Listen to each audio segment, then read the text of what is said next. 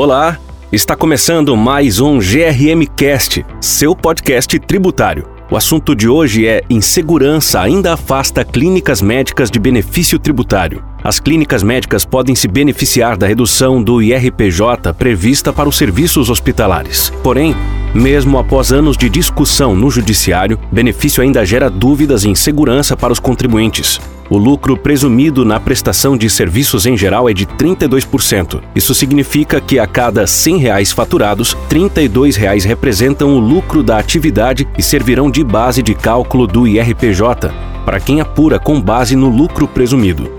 O lucro presumido na prestação de serviços hospitalares, porém, é de 8%, calculado sobre o respectivo faturamento. As clínicas médicas que prestam serviços hospitalares podem apurar o IRPJ com base nesse lucro presumido reduzido de 8%.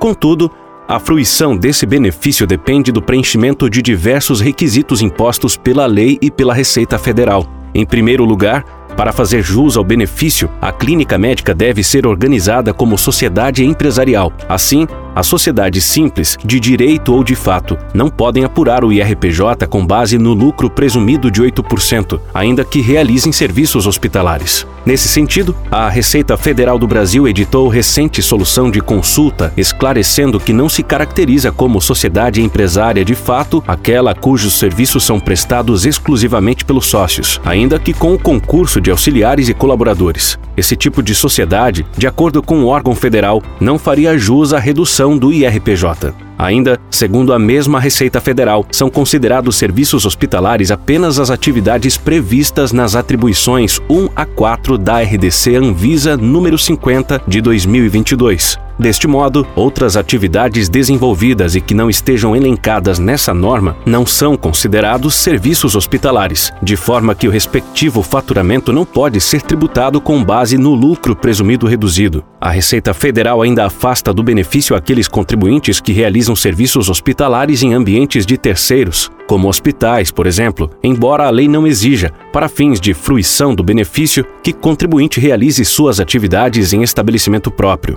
Diante disso, a aplicação do benefício de redução do IRPJ para clínicas médicas deve ser analisado caso a caso e, em muitas situações, ainda depende da avaliação do Poder Judiciário. Por hoje é isso. Espero que você tenha gostado. Segue a gente nas redes sociais, no ADVGRM e acesse o nosso site grm.com.br para ler mais conteúdos sobre esse e outros assuntos. Muito obrigado e até a próxima.